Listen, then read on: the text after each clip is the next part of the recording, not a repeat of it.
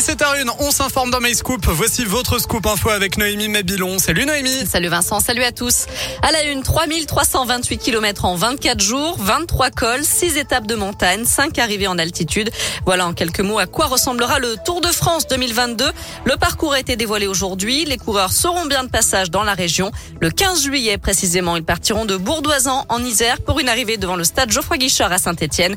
Une étape de 193 km qui passera notamment par Grenoble et le Mont Le lendemain, ils s'élanceront de saint direction Mende en Lozère. Pour le détail des étapes, rendez-vous sur l'appli de Scoop et radescoop.com. Le Tour de France 2022 départ le 1er juillet de Copenhague, arrivé le 24 juillet sur les Champs-Élysées. Et puis on connaît le tracé du Tour de France féminin aussi. Il s'élancera le 24 juillet devant la Tour Eiffel. Au programme, huit étapes concentrées dans l'est de la France. Arrivée prévue le 31 juillet au sommet de la planche des Belles Filles dans les Vosges. Elle avait voulu faire passer un message à ses grands-parents sur la route du Tour. Quatre mois de prison avec sursis ont été requis contre la spectatrice qui avait provoqué une chute massive des coureurs l'été dernier en brandissant une pancarte. Le jugement sera rendu le 9 décembre. Un sauvetage spectaculaire ce midi à Lyon alors qu'un incendie s'est déclaré dans un immeuble de la rue Paul Bert dans le troisième arrondissement. Un homme a été aperçu suspendu à la fenêtre de son appartement en feu.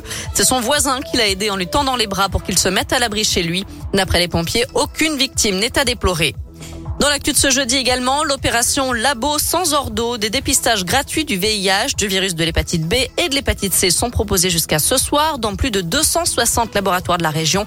C'est sans rendez-vous, gratuit, je l'ai dit, et sans ordonnance. À retenir aussi cette découverte macabre à Agde, dans l'Hérault. Une femme de 77 ans a été retrouvée décapitée dans sa maison. D'après les premiers éléments, aucune trace d'effraction n'a été constatée à son domicile.